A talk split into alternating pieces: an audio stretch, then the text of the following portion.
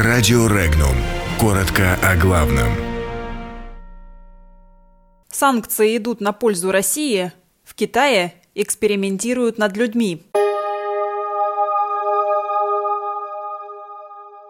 Киев лишили места в комитете Парламентской ассамблеи Совета Европы по снятию антироссийских санкций.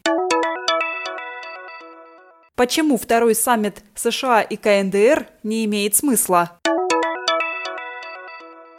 Санкции помогли сократить внешний долг России. Немцы не видят угрозы в проекте «Северный поток-2». Пекин подтвердил существование генно-модифицированных детей. Введение нового регламента Парламентской ассамблеи Совета Европы привело к тому, что представитель Украины не попал в комитет организации, работающий над снятием антироссийских санкций. Согласно новому регламенту, в комитетах Парламентской ассамблеи Совета Европы число представителей стран-членов организации не должно превышать двух человек – Поскольку от Украины в соответствующем комитете находились четверо представителей, все они выведены из состава – Теперь Украине придется выдвигать новых кандидатов. На фоне того, как все ближе второй саммит между президентом США Дональдом Трампом и северокорейским лидером Ким Чен Ыном, все выше вероятность, что очередная встреча окажется ничем иным, как просто возможностью для главы Белого дома поддержать иллюзию прогресса в вопросе ядерного разоружения Корейского полуострова – пишет Дэниел Ларрисон в статье для American Conservative. По мнению автора, второй саммит не даст каких-либо ценных результатов ни для США, ни для их союзников.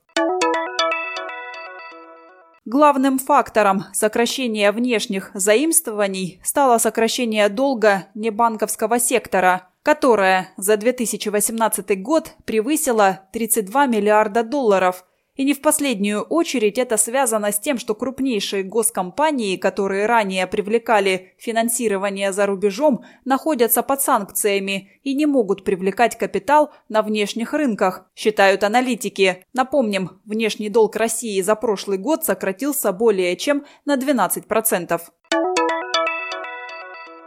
Большинство граждан Германии не видят в строительстве газопровода «Северный поток-2» никакой угрозы для безопасности государства. Об этом свидетельствуют данные социологического опроса. Кроме того, подавляющее большинство респондентов полагают, что политическое давление Вашингтона на руководство Евросоюза в отношении блокировки проекта имеет чисто экономический характер. Вашингтон попросту хочет навязать странам Евросоюза свой сжиженный газ.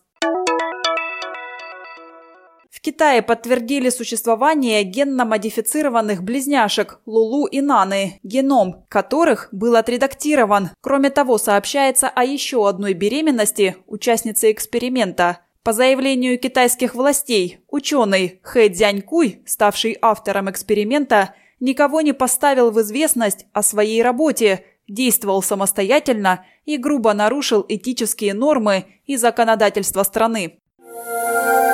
Подробности читайте на сайте Regnum.ru.